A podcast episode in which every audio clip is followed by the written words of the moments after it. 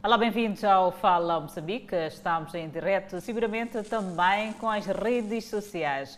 Seguimos com a retoma esta segunda-feira aulas presenciais da sétima classe Educação de Jovens e Adultos. Na cidade e província de Maputo, a retoma não se registrou em todas as escolas.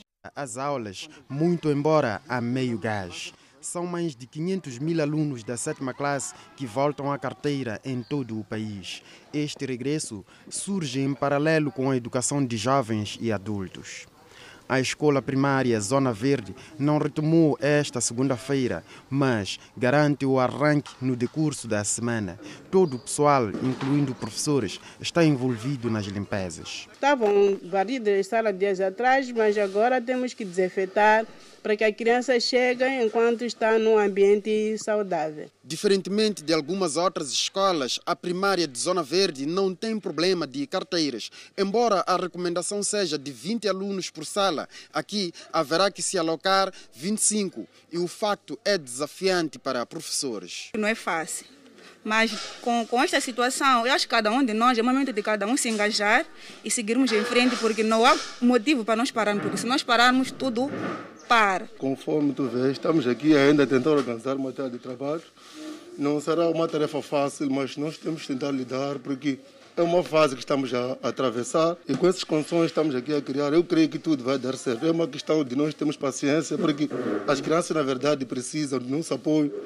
Não é ficando em casa que teremos solução. Isso aqui é um novo estado. Carteiras devidamente arrumadas, pátio com sinais que orientam a movimentação de alunos e sistema sanitário renovado são as condições que foram criadas e que permitiram uma retoma atempada das aulas. Na escola primária, a luta continua. Felizmente, as aulas arrancaram hoje mesmo. Quando eram sete horas, já estávamos no protocolo. Quando digo protocolo, é aquela observação, observância toda que deve fazer, que é o, a medição de temperatura, lavagem das mãos e as crianças dirigiram-se à sala de aula. Encontramos Mário a sair da sala de aulas, emocionado com o reencontro com professores e colegas, sobretudo com o reestabelecimento do contato com a ciência. Primeiro mediram temperatura, depois fui lavar as mãos. Quantos eram na sala de aulas? 20. As aulas correram bem? Sim. Quais foram as disciplinas que tiveste hoje? Hoje não se estudou, só estavam a fazer as perguntas sobre o Covid-19. Assim, o negócio de ensino privado está a recuperar fôlego. As escolas privadas se esforçam bastante para retomarem. É o caso desta, onde encontramos os alunos da sétima classe no pátio de entoação do hino nacional.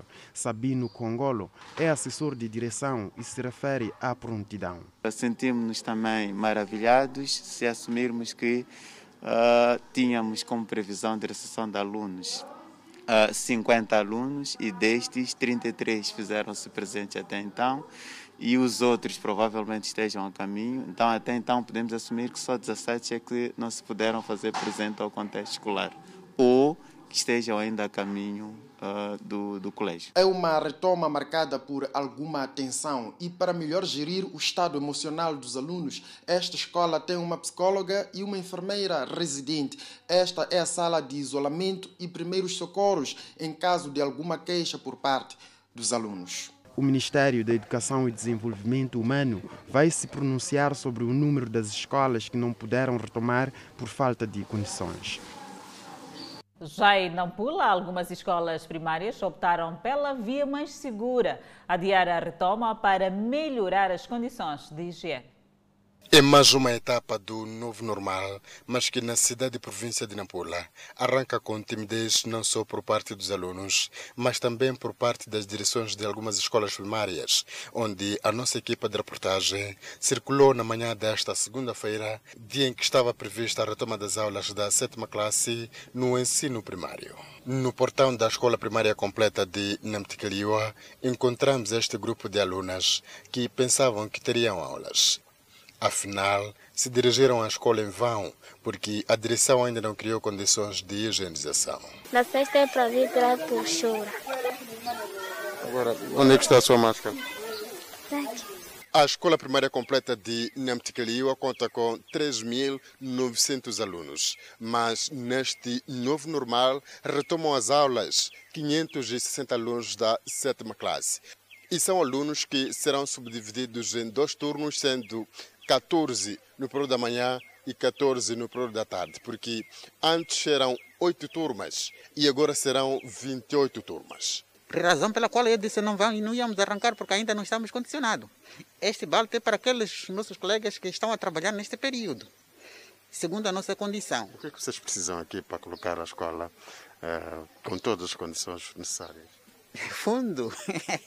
em cada sala deve ter balde e falta do nosso reservatório. Tem um reservatório que está lá atrás. Estamos a pensar de fazer descer este para podermos conservar a água. Depois da retoma das aulas na totalidade, estas salas improvisadas poderão acolher o resto de alunos. Na escola primária 25 de junho, encontramos alunos perfilados, recebendo recomendações sobre as regras a seguir, embora ainda sem datas previstas, uma vez que tal depende da aprovação de uma equipa multissetorial criada para fazer avaliação das condições existentes nas escolas para o retorno às aulas. Temos uma média de 17, 18 baldes eh, que vai cobrir as nossas salas.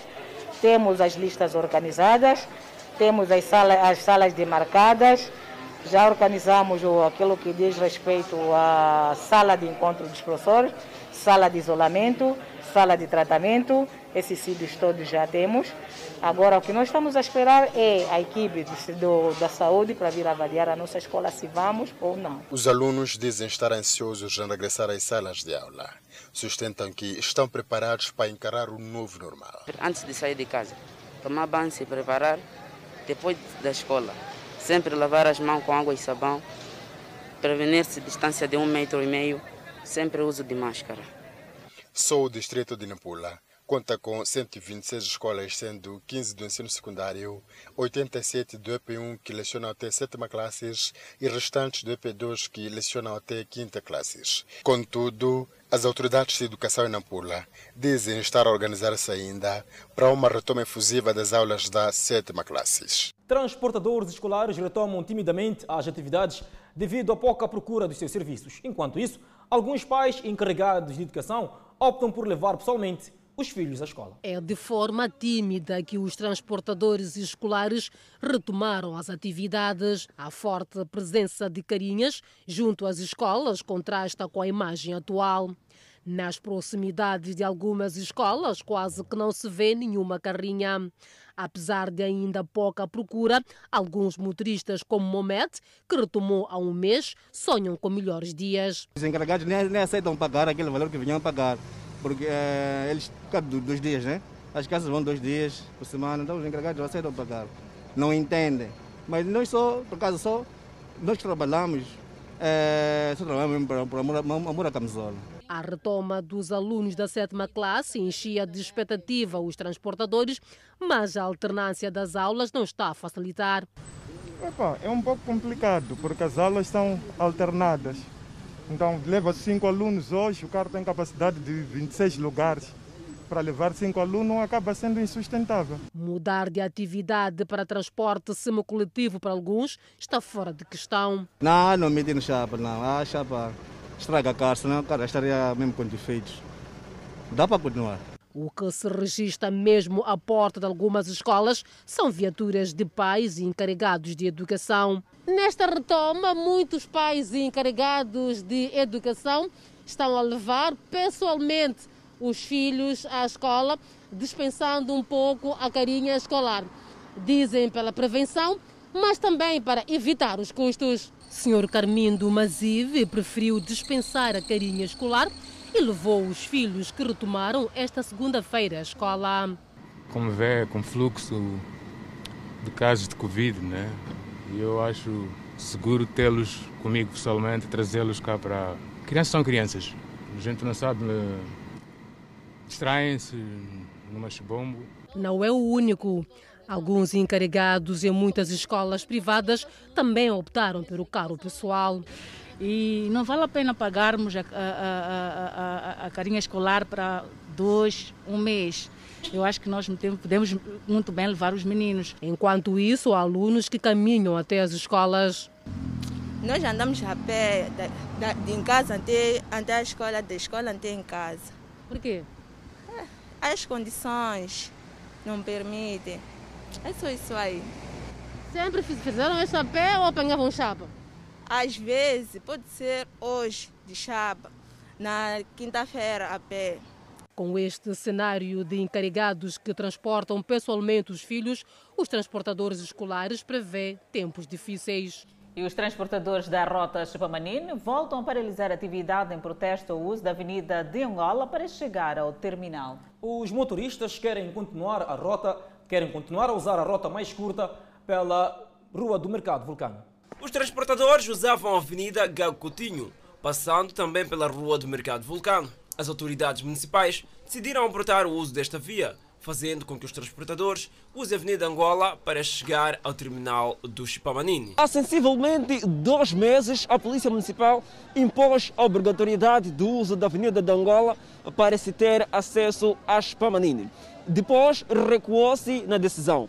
Entretanto, esta segunda-feira volta-se a mesma decisão.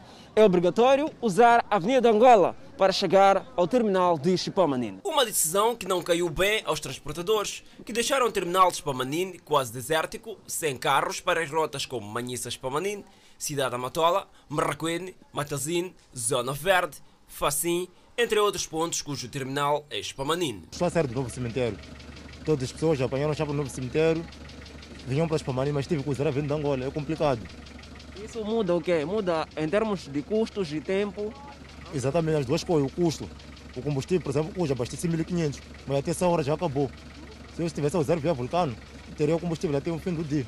Os custos do combustível são elevados e também uh, a questão da transitabilidade não ajuda, porque lá cresce mais congestionamento. Porque, porque tem, tem aqueles caras, por exemplo, da Matola, usavam essa via, então são obrigados a usar aquela via. Então acabamos todos indo para aquela via, não ajuda mesmo, né? É que você deixa de Romanini, dá a volta para o Tomé, para ver os Romanini. Não é cortar. Cortar é, é, outra coisa. É deixar os Romanini, ver que os Romanini é ali. Você dar uma volta para depois vir aos Romanini, não faz sentido. A normalidade não foi imediata. Até a tarde desta segunda-feira, o transporte para essas rotas estava condicionado. Continuamos a trazer a informação e desta feita, a idilidade de Inhambane está a investir mais de 50 milhões de meticais para a construção de estradas nos bairros periféricos daquela cidade. Buracos na estrada em quase toda a sua extensão. Concentração de alguma massa de alcatrão em certos pontos é o que os automobilistas não esperavam encontrar depois da intervenção efetuada pelo município para tapamento de buracos na Avenida 4 de Outubro, na Matola. Os utentes questionam a qualidade da obra e dizem não coadunar com o valor envolvido. Quando o governo disponibiliza um valor para se fazer um trabalho, nós, como município, esperamos ver as coisas em condições.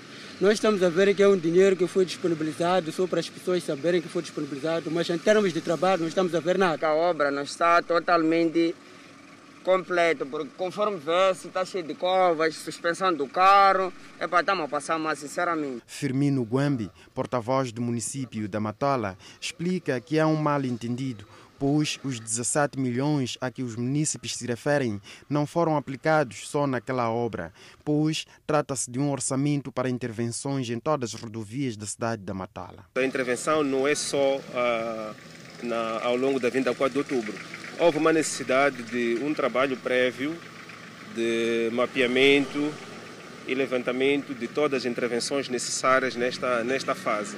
Esta, é este processo é contínuo, todos os anos nós vamos ter que intervir, sobretudo nas vias, nas vias pavimentadas. O município da Matola diz tratar-se de intervenções planificadas para 2020 e que vão um pouco atrasadas por conta da crise do coronavírus que levou a replanificações. Esta é a Avenida Joaquim Chissano, que também está a beneficiar de alguma intervenção. O contrato visa intervir em quase toda a cidade, nos três postos administrativos, concretamente nas vias pavimentadas, naquilo que diz respeito à manutenção, à manutenção das vias. Firmino Guambi explica também que houve extensão de obras para rodovias alcatroadas, mas o plano é intervencionar vias pavimentadas.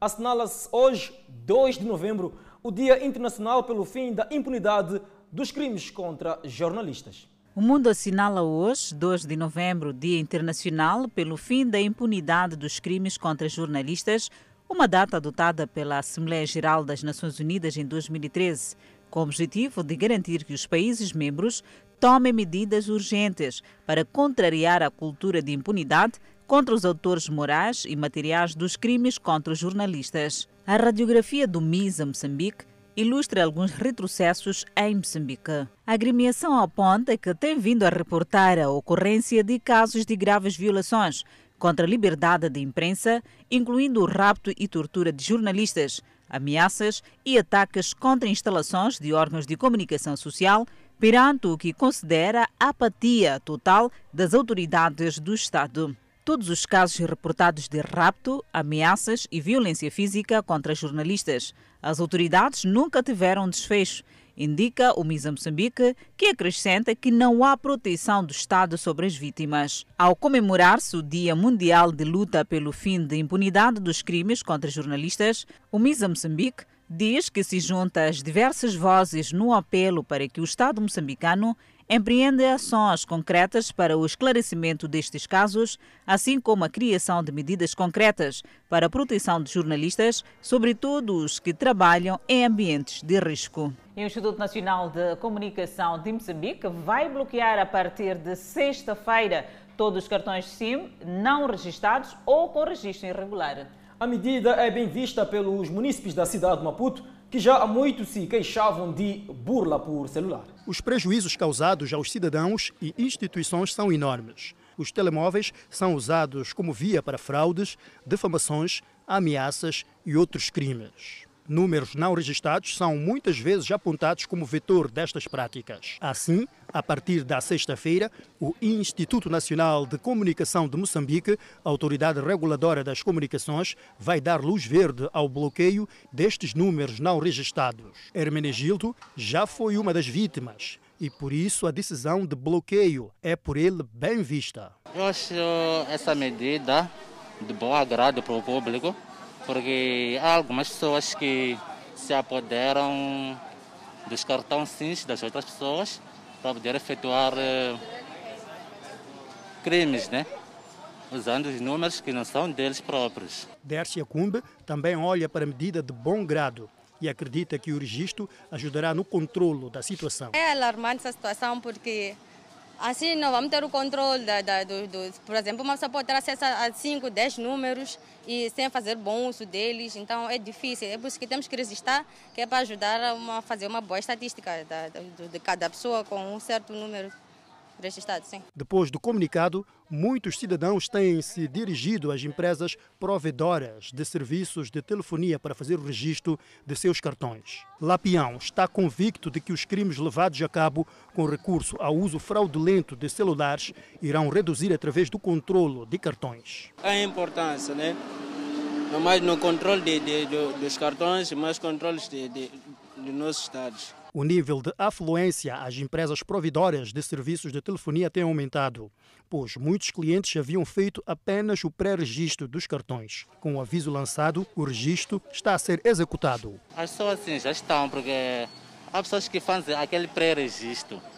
Yeah. Então, para poder já estar bem registrado, a pessoa tem, tem já se dirigir à loja para poder registrar e já estar, eh, já estar bem registrado o número. Neste momento, o Instituto Nacional de Comunicações de Moçambique está a desenvolver plataformas para a recepção, tratamento e encaminhamento de denúncias de fraudes e outros males que têm como base o telemóvel. Campos agrícolas produzem diversos produtos e animam camponeses de Bobol. Com a chuva que cai nos últimos dias, há boas expectativas para a campanha agrária 2020-2021.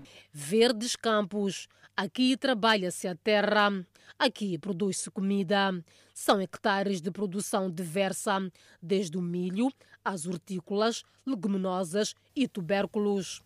Senhor Ernesto, desde 1978, vive do que produz nestes campos.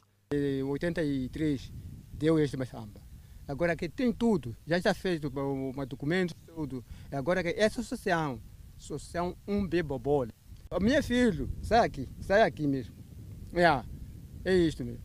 Com a chuva que cai nos últimos dias, há boas expectativas para a campanha agrícola 2020-2021. Aqui sai couve, aqui sai uh, repolho, e sai uma cenoura, e sai alface.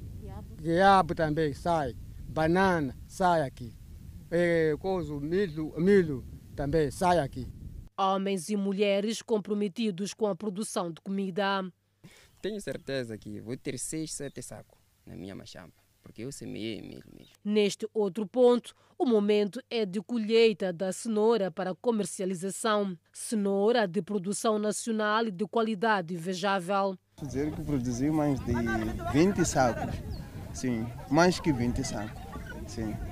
E essa cenoura, qual é o mercado que vai? Onde é que vende você? Vai para Zempeto. Nós trabalhamos com as vendedeiras do Zempeto. Elas vêm levar o, o produto para o Zempeto.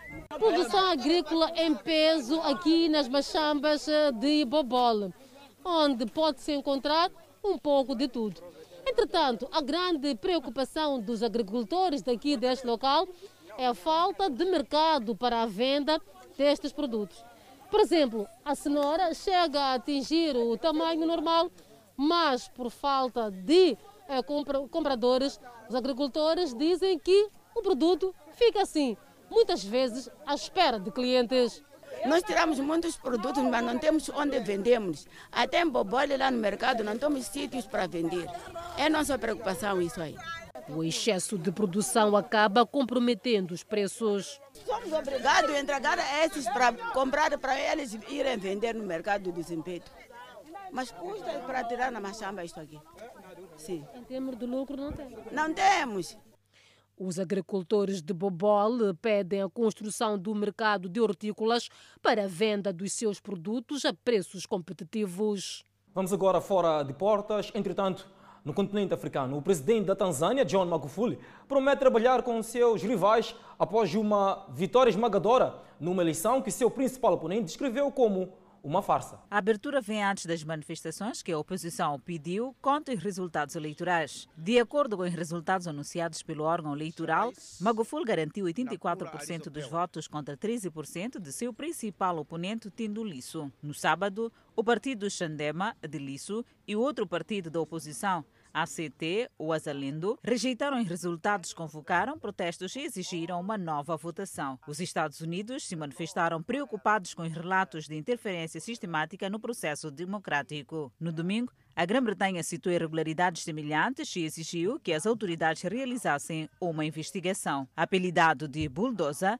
Magufuli é elogiado por alguns por promover projetos de infraestruturas de grande impacto e uma campanha anticorrupção abrangente. Seus críticos acusam seu governo de intolerância e autoritarismo, incluindo repreensão a vozes críticas, encerramento de alguns meios de comunicação e prevenção de comícios da oposição. As autoridades negam que o governo seja repreensivo. Os dois candidatos à presidência dos Estados Unidos da América encerram a corrida eleitoral na Pensilvânia. Trump com comícios em outros três estados. Mais de 94 milhões de pessoas votaram antecipadamente. Saiba por quê? Conquistar os votos de mais eleitores nos Estados Unidos nem sempre significa tornar-se o presidente. O sistema de eleições americano é diferente do praticado em vários países do mundo. Naquele país, o presidente é escolhido indiretamente pelo eleitorado. Há alguns pontos importantes para perceber como tudo funciona. Ponto número 1. Um, o voto nos Estados Unidos não é obrigatório. O sistema que elege um presidente dos Estados Unidos é diferente do usado em vários países do mundo. Não basta ter a maioria dos votos diretos do eleitorado no dia da eleição. Neste sistema, o que um candidato à presidência dos Estados Unidos precisa é conquistar a maioria dos votos dos chamados delegados que compõem o colégio eleitoral, com relevância distinta entre os Estados. Um exemplo claro é o que aconteceu com Hillary Clinton em 2016. Hillary teve mais votos, mas não foi eleita e perdeu o posto para Donald Trump, que acabou virando presidente. Ponto número 2. Os estados com mais habitantes têm mais delegados no colégio eleitoral. Por exemplo, na Califórnia, vivem 40 milhões de habitantes divididos em 53 distritos eleitorais. Já no Kansas, habitam 3 milhões de pessoas divididas em 4 distritos eleitorais. A Califórnia tem no total 55 delegados e o Kansas 6. Este cálculo mostra claramente a influência que cada Estado tem neste sistema eleitoral e é por isso que os candidatos lutam tanto para terem uma boa prestação em estados como a Califórnia, Flórida e Texas, por exemplo, que juntos têm 133 delegados, quase 25% do total de 270. Somando todos os 50 estados dos Estados Unidos, mais o Distrito de Colômbia, existem 538 delegados em disputa e apenas torna-se presidente o candidato que assegurar o voto de pelo menos 270 deles. Uma nota importante é que existem estados que são tradicionalmente republicanos, outros onde democratas ganham praticamente sempre. Mas o mais interessante é que a disputa acontece naqueles conhecidos como swing states, onde não há fidelidade e os resultados variam de acordo com cada eleição. O dia da posse presidencial é conhecido como o dia da inauguração e é sempre no dia 20 de janeiro. Com a pandemia, este ano muitas pessoas puderam antecipar a votação, inclusive via correio. A votação antecipada recorde ocorre em meio a uma nova onda de casos de Covid-19 no país.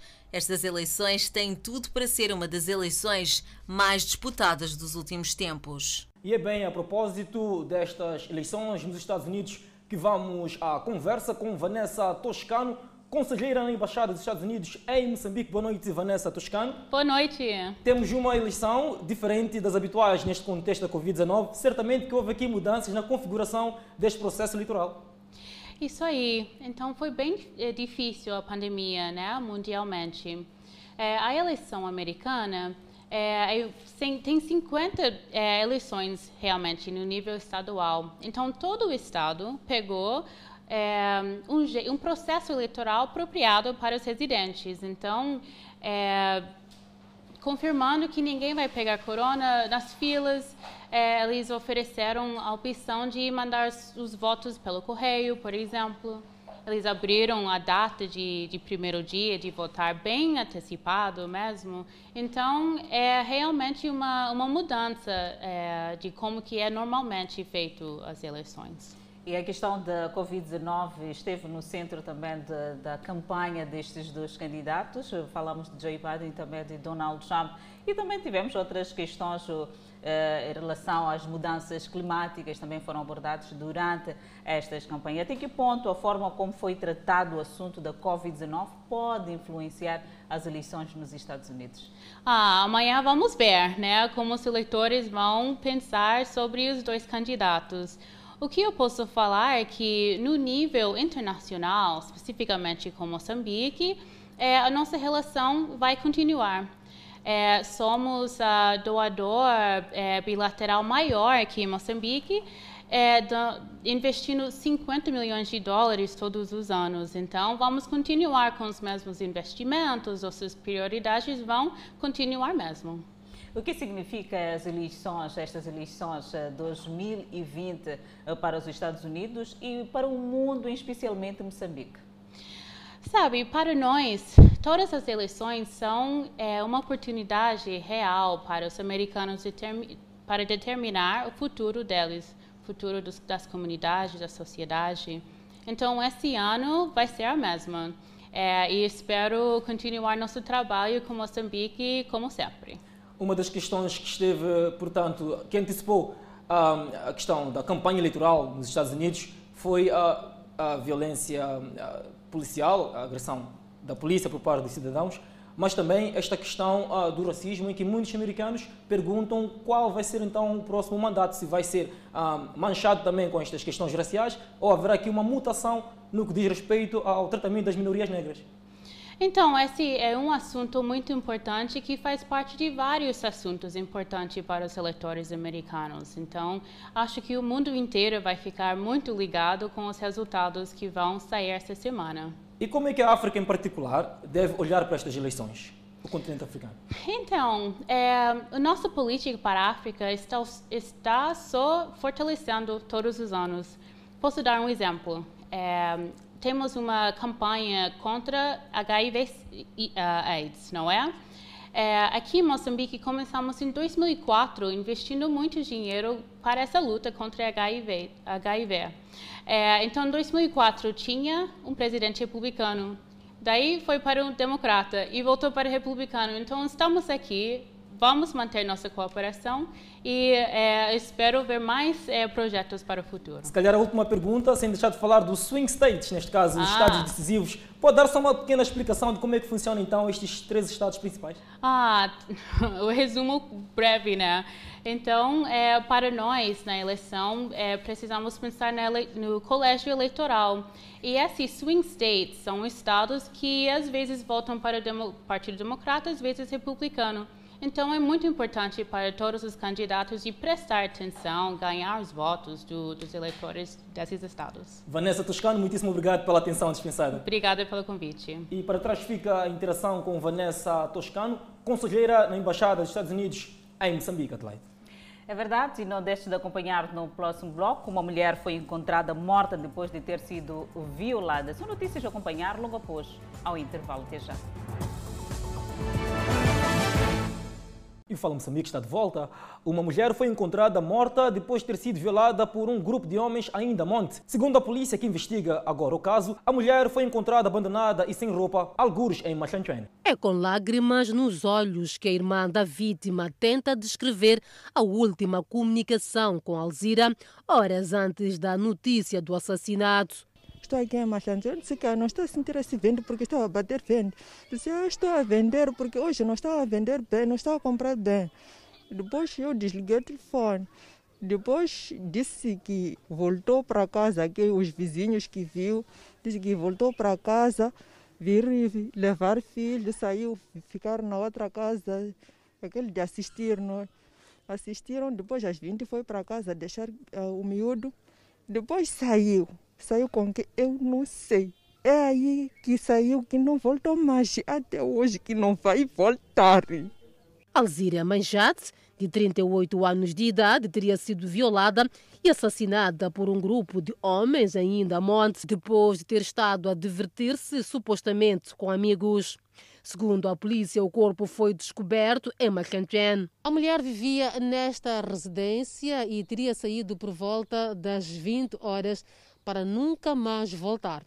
O corpo foi encontrado, segundo a polícia, sem roupa e com indicação de violação sexual depois assassinato. A preocupação é encontrar a pessoa que fez aquilo ali. Porque eu tenho dor da minha irmã de morrer enquanto eu não vi. Falei com ela às 15 horas, depois da manhã me disse que já morreu. O pai da vítima está inconformado. Não encontra explicação para tamanha crueldade polícia deixou aquilo quando apanhou a minha filha morta, porque podia chamar a polícia de investigação criminal, vir a fotografia ali, até apanhar quem, os criminosos que fez aquilo, mas deixaram até hoje. Então vamos deixar aquilo, me dispensar e entrar a minha filha, acabou. A mulher era vendedeira ambulante de bolinhos no mercado Macantuano e cuidava de três filhos e um irmão doente. A amiga e vizinha da vítima também está inconsolável. É minha amiga mesmo, brincava com ela mesmo, todos os dias, estava aí na minha casa. Já não sei o que aconteceu lá, não sei. O caso foi comunicado à polícia na nona esquadra, no bairro de Tsalala, que agora investiga o crime. O jovem está detido numa das celas da segunda esquadra da Polícia da República de Moçambique em Nampula, indiciado de espancar até a morte um empregado. Os familiares da vítima exigem justiça. A família da vítima procura entender as razões da morte do jovem que trabalhava nesta residência como empregado doméstico. Morte que aconteceu este fim de semana na zona militar na cidade de Nampula. Das 11 horas é que vimos a ligação que pá, e é esse, esse indivíduo aqui já, já perdeu a vida. Perdeu a vida como? É pá, estava a se lutar na casa dos vizinhos e o meu vizinho estava a lutar com a mulher. É quando aquele meu vizinho vem aqui na minha casa, quando encontro esse meu, meu empregado, já lhe bate. Foi num dos quartos desta residência onde o jovem de 24 anos foi espancado até a morte por supostamente o primo do proprietário da mesma casa. No entanto, Neste momento, os familiares pedem que a justiça seja feita. Não falam por que matou, mas falam que só é o. Epa, totalmente não, não tenho a certeza que, que me dizem. Sim, sim. Coisa que me falam é para não me entrar na cabeça. O indiciado, que já está nas mãos da polícia, escusa-se a fazer qualquer pronunciamento sobre o caso sem a presença de advogado. Podem chamar um advogado, eu vou responder em frente dele. Trata-se de um caso que vem fazer parte da lista de tantos outros que aconteceram no presente ano na cidade de Nampula, segundo acrescenta a polícia. Este indivíduo foi foi encaminhado às nossas unidades policiais após uma denúncia que os nossos agentes é, foram interpelá-lo e neste momento decorrem todos os trâmites legais para a sua responsabilização, responsabilização pelo, pelo ato cometido. O indivíduo que, que ele agrediu a, até a morte é, não tinha nenhum envolvimento ligado com, com, com a sua esposa e acreditamos nós que foi muito motivado pela condição em que se encontrava de, de, de estar totalmente embriagado e, e face a esta situação perdeu a noção é, é, do, do bom senso e acabou tirando a vida deste indivíduo. Ainda na semana passada, um número não especificado de indivíduos recolheu as celas por cometimento de vários crimes. Roubos em residências e estabelecimentos comerciais preocupam moradores do bairro de Mavalan. Enquanto isso, o bairro de Laulan, os residentes respiram de alívio depois da detenção de cinco jovens e adolescentes que criavam terror na zona. Na madrugada desta segunda-feira, houve quem, no lugar de dormir, optou por arrombar estabelecimento no mercado de Mavalan. Uma ação desperta a fúria dos residentes que já vêm com relatos de que esta é uma situação recorrente. Segunda vez que arrombam a mesma barraca. E, há três meses atrás arrombaram, a dona mandou, mandou arranjar.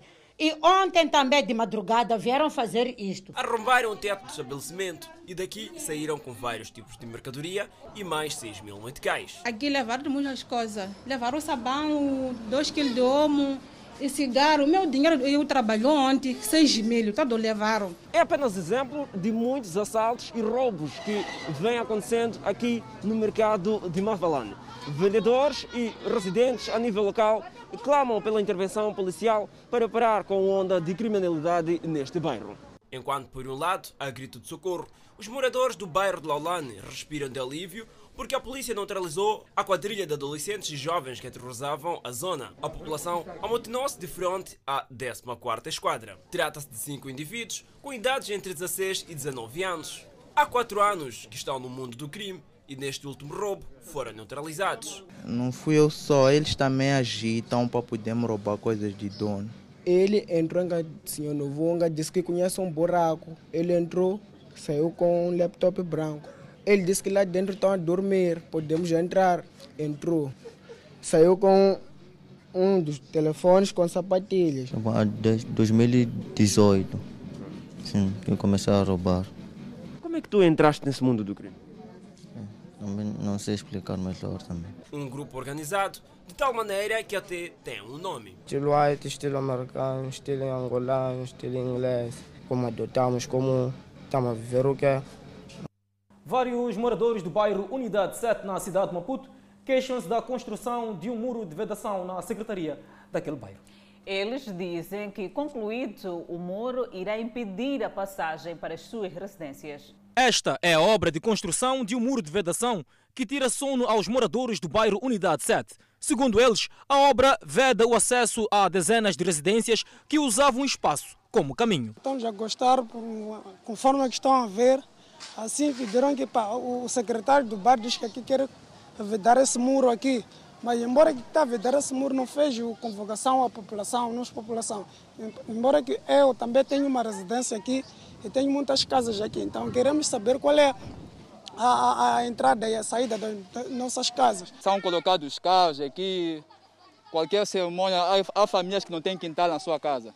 Qualquer cerimônia é feito aqui as crianças, quando estão, quando estão no momento de trocar o turno para entrar outros alunos, aqui esse espaço usa-se como um compasso de espera. Então, é nesse contexto, como diz, o secretário, mais de uma vez, ele vem nos confinando. Vovó Violeta diz que não houve aviso prévio por parte da Secretaria do Bairro e lamenta a situação. Vejo apenas as escavações e dizem que não podemos usar esta saída. De onde vamos sair? Como podem ver, não dá jeito. Do outro lado está fechado. O secretário do bairro diz não haver nenhuma ilegalidade nesta empreitada. Não é possível isso, está a dizer. Não é possível está a dizer. Acho que não, se estivesse lá no terreno para ver como é que são as coisas. Estava lá agora. O que é que disseram? De onde é que entrava, de onde é que entravam antes? Primeira coisa, de onde é que entravam antes? E como é que viviam antes? Não é só para ver uma instituição como esta verdade, pronto, levanta-se a guerra. É a segunda vez que a Miramar está aqui devido à construção do, da, da, sala de reuniões. O Bairro não tem nenhuma instituição dessa. Tivemos aqui no ano do orçamento participativo. Construiu-se, levantaram-se o pé de vento. Hoje não quer a vedação. O que é que eles querem? Outra preocupação dos moradores do bairro Unidade 7 é no que diz respeito ao acesso à escola com o mesmo nome. Entretanto, Lucas Matamel, secretário do bairro, diz que a vedação em questão em nada irá interferir no acesso a este recinto escolar. De modo algum não vai afetar. Os caras da escola vão entrar à vontade. Isso significa que daqui até ali são 3 metros. Que vão ficar dali até ali 3 metros, o cara vai entrar. O que vai se fazer aqui, tem que ver, tem que seguir esta parede para lá, para ganhar 3 metros, este ângulo. Os moradores dizem que o secretário em exercício tem agido de forma inadequada. A obra está orçada em pouco mais de 700 mil meticais. Acompanhe no próximo bloco. Moçambique conta com 10.439 totalmente recuperados da Covid-19. E em Nampula, mototaxistas queixam-se da atuação da polícia. Mais detalhes já a seguir o intervalo. Números que contam. 90 milhões de dólares são fundos necessários para apoio, podíamos dizer apoio direto ao orçamento. Os negócios que dinamizam a economia nacional. A linha de transmissão vai empregar cerca de 2.500 pessoas. O comentário especializado dos nossos convidados. A sua política monetária, a forma como usa a moeda está extremamente inovada. A economia do país em várias perspectivas. Temos que começar a pensar aqui, no mar moçambicano. Tudo isso e muito mais para ver aqui no Economia e Negócios na TV Miramar.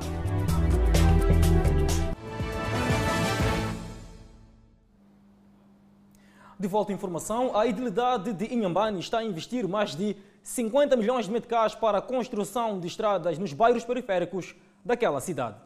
Maramboni e Mucucuni são dois bairros localizados no subúrbio da autarquia de Inhambane. Os mesmos debatem-se com problemas crônicos das vias de acesso.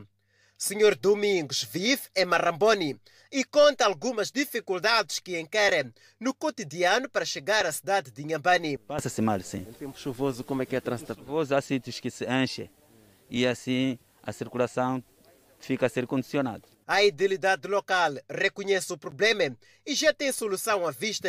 Para já está a investir cerca de 50 milhões de meticais na construção da estrada com recurso a pavês. É um projeto amplo que não só inclui este troço, mas também inclui outros troços, num total de 10 quilômetros.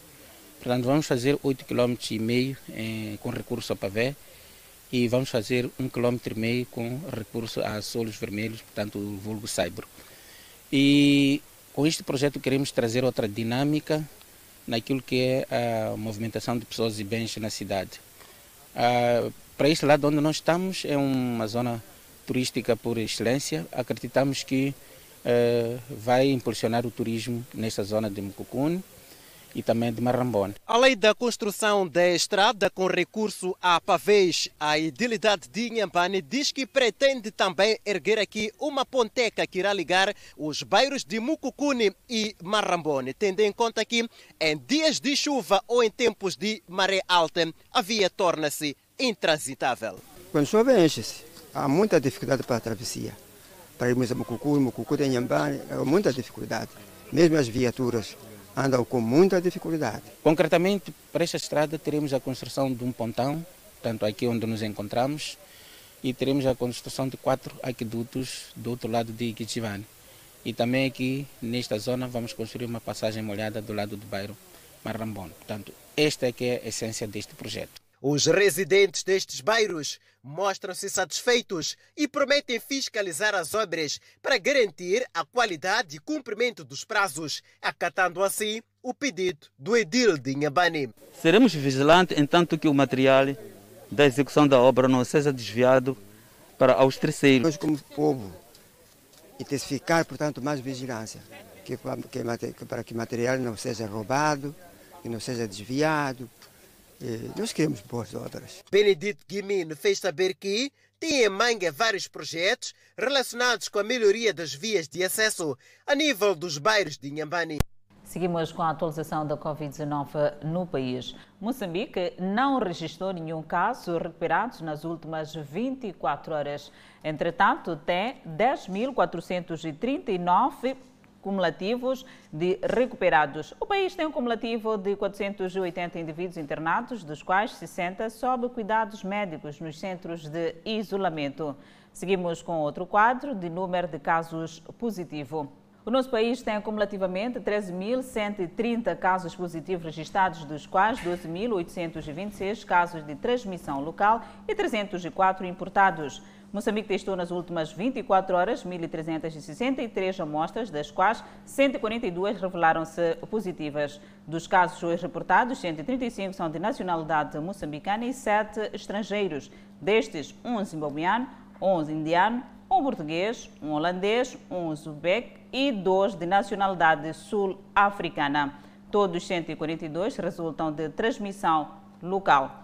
O país registrou mais uma morte por Covid-19. Trata-se de um paciente do sexo masculino de 77 anos de idade e de nacionalidade moçambicana que evoluiu para óbito após agravamento do seu estado clínico numa unidade hospitalar da cidade de Maputo. Entretanto, o país tem um cumulativo de 94 mortes por Covid-19 e neste momento o país tem 2.593 casos ativos da Covid-19. Ao longo da próxima reportagem, iremos disponibilizar o nosso QR Code através do qual irá ter acesso ao FM na íntegra no nosso podcast. Bastando para tal apontar a câmera do seu telemóvel a este quadrado que aparece na tela designado QR Code, de modo a ter acesso aos nossos conteúdos digitais. Mototaxistas que operam na rua do Bispo Dom Manuel Pinto, na cidade de Nampula, denunciam o que consideram má atuação da Polícia Municipal. Entretanto, os chapeiros, que antes disputavam espaço com os mototaxistas, falam de melhorias. É uma rua bastante estreita e que registra muita movimentação de pessoas e viaturas. O fato faz com que os operadores de táxi de motorizadas e transportadores semicoletivos disputem os clientes. Aqui na estrada, está certo momento, nós andamos como? Porque aqui é uma, é uma vez que, que traz muitas pessoas aqui mesmo. Não temos lugar mesmo próprio. Agora estacionam na estrada, não? Ah, porque o espaço, o espaço é pouco e denunciam o que consideram de cobranças ilícitas perpetradas pelos agentes da polícia posicionados neste local.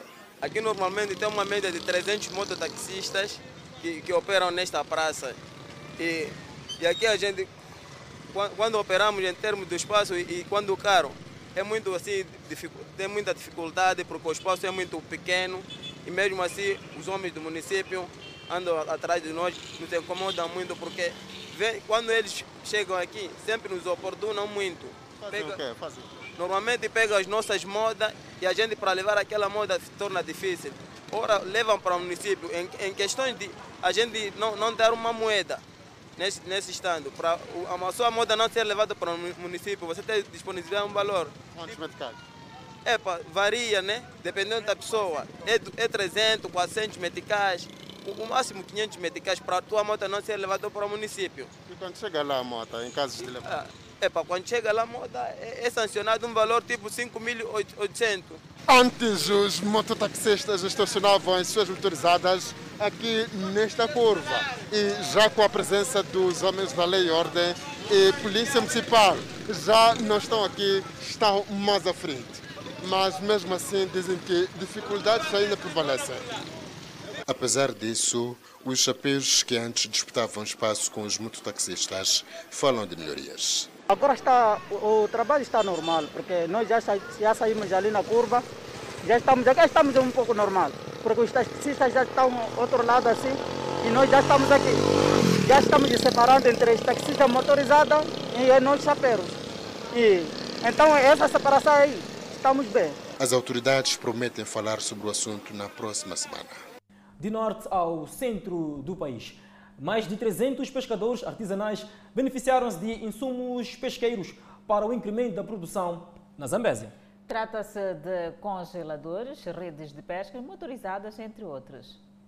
São, na sua maioria, pescadores que têm estado a melhorar o nível de investimento na sua atividade pesqueira para que a mesma possa dar mais rendimentos e assim melhorar a cadeia de valor no ramo de produção pesqueira ao nível da costa da província da Zambésia. Com esta viatura ora entregue pelo setor das pescas aqui na praia de Zelala, o pescador diz que vai aumentar aquilo que é o nível de comercialização para outros pontos da província da Zambésia, como Mucuba, Namakura, entre outros, para além da província vizinha de Nampula, onde poderá escoar os seus produtos. Só no ano passado conseguiu exportar cerca de 20 toneladas e com esta viatura espera-se incrementar ainda mais o nível de comercialização. Desta vez vou melhorar porque ainda vou transportando para mais, mais longe, indo lá Mucuba, é, Mucuba e Nampula.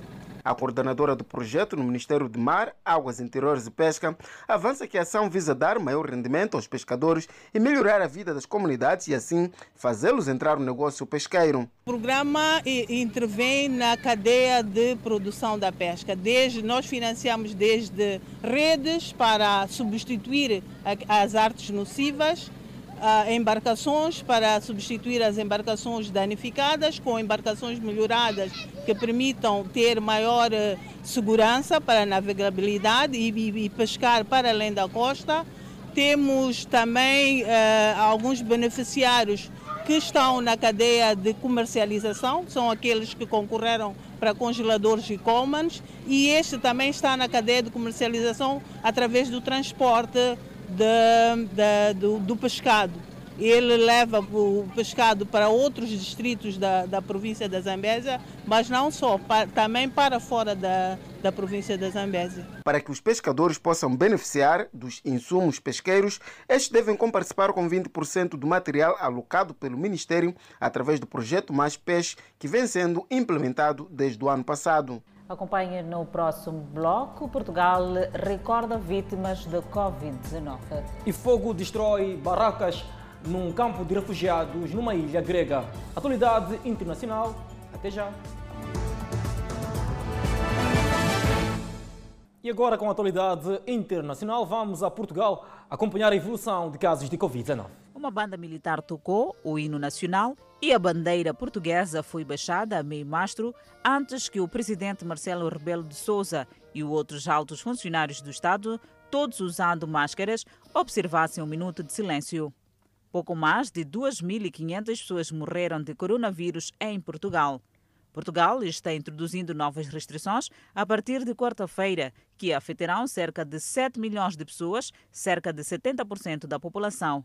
As medidas incluem a obrigatoriedade de trabalhar em casa para quem o pode fazer e o dever cívico de ficar em casa o máximo possível. Limites mais rígidos, como toques de recolher ou bloqueios, exigem constitucionalmente que o estado de emergência seja declarado primeiro. O presidente, que é o único que pode decretar o estado de emergência, deve discutir a possibilidade com o primeiro-ministro no final do dia.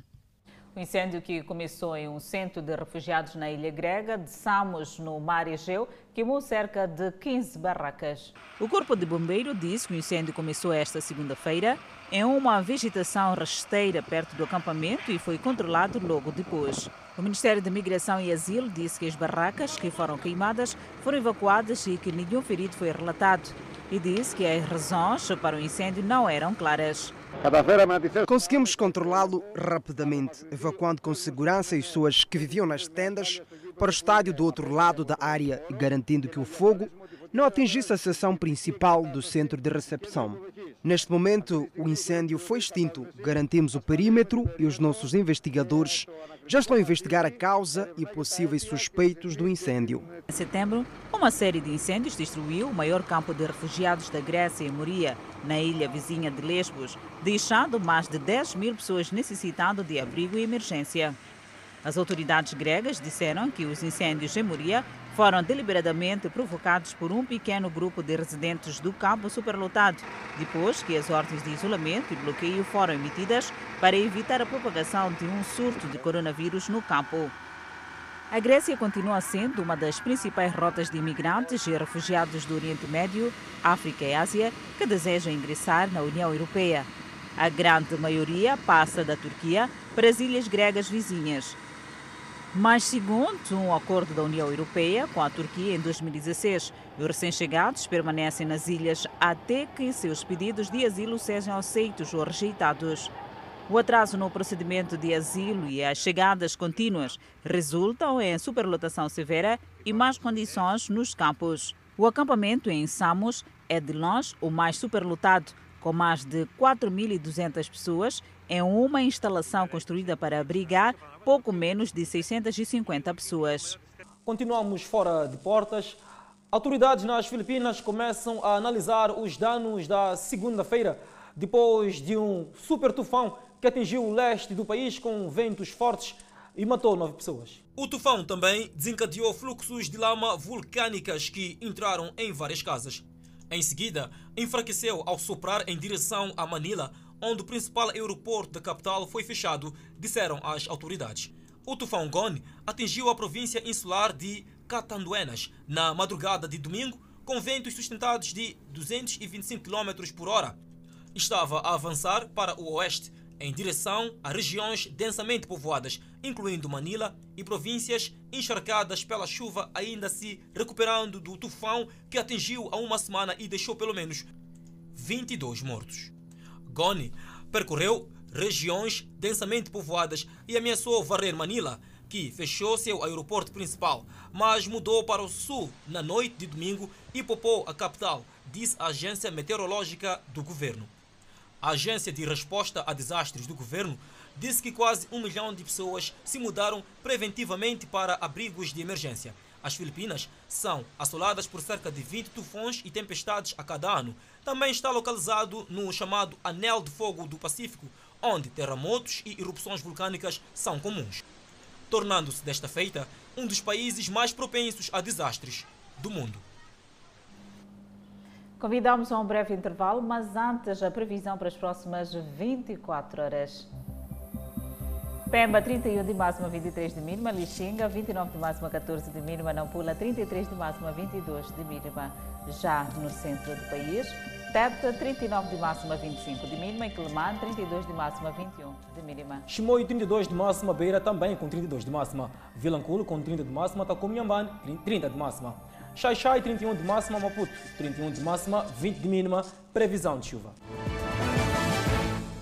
Gondola festeja o 40 aniversário de elevação à categoria de vila. A vila autárquica de Gondola está situada na província de Manique, no corredor da Estrada Nacional número 1, que liga o Porto da Beira ao posto fronteiriço de Machipande.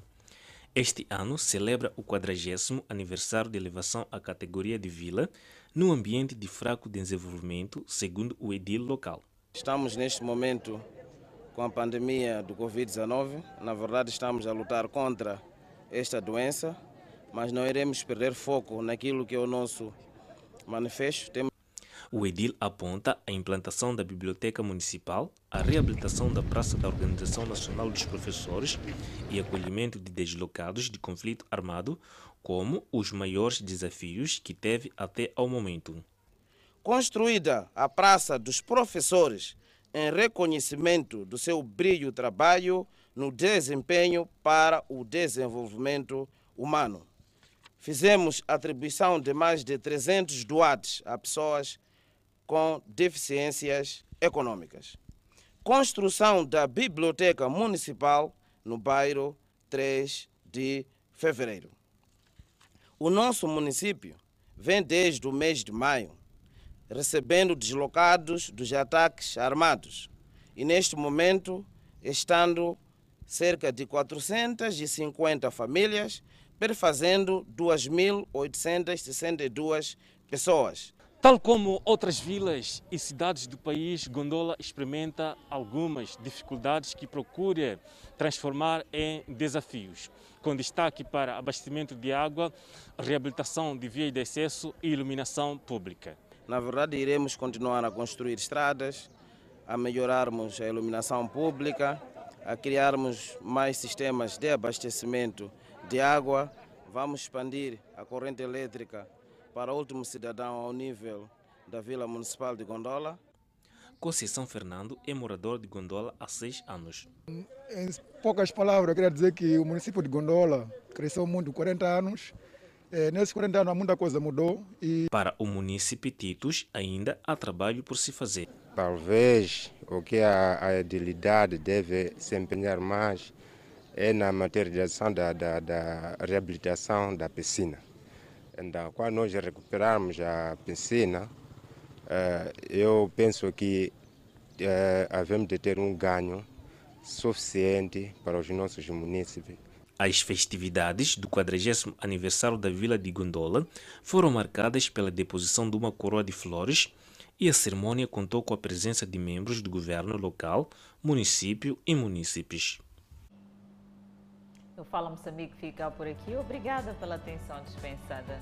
Pois é, Adelaide, num dia que estivemos a destacar as eleições nos Estados Unidos que vão acontecer amanhã, 3 de novembro. De referir que as eleições, ou seja, o processo de campanha eleitoral, também foi acompanhado por votação antecipada por via eletrônica. Entretanto, o processo vai ter seu fim amanhã, 3 de novembro, com a cobertura também aqui na televisão Miramar.